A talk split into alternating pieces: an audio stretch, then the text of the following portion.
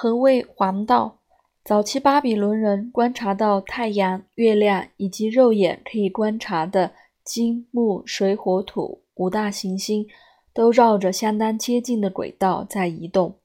于是，巴比伦人将这一条固定的运行轨道称为黄道，并用他们的想象力和所熟知的事物，将轨道附近的恒星群命名为公羊、狮子、蝎子、挑水人、羊角和鱼。等，他们将这一个圆形的轨道等分成十二份。太阳每绕完一圈，会在春天的开始回到春分点，被视为一年的开始。所以，除了日历的功用之外，黄道也是一个应用在天球上的区域划分方式，以利于行星与日食、月食的观测。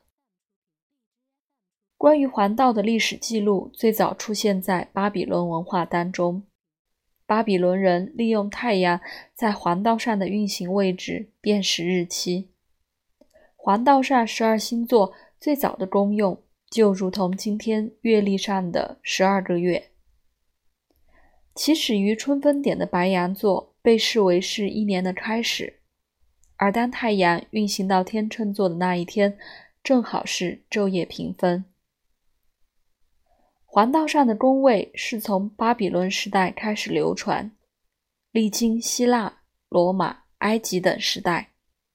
虽然黄道星座的图案或名称可能稍微有些不同，不过其象征的意义和功用都差不多。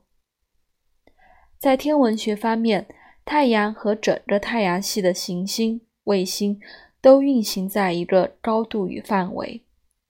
相当接近的轨道上，天文学家们将这样的轨道平面称为黄道面。这些概念事实上则是沿用占星学的传统，并加以变革。在16世纪之前，占星学与天文学是同一门学问。几乎所有太阳系的行星与黄道面的夹角都很小。只有冥王星的轨道与黄道面有着一百七十度的倾斜，而太阳系行星公转的轨道都是以太阳为中心，且呈椭圆形轨道。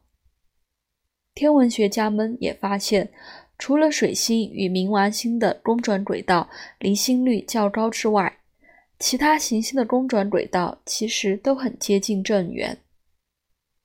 但我们仍会发现，某些行星在某一星座所停留的时间特别久，甚至从地球的角度来看，有时候行星会倒退。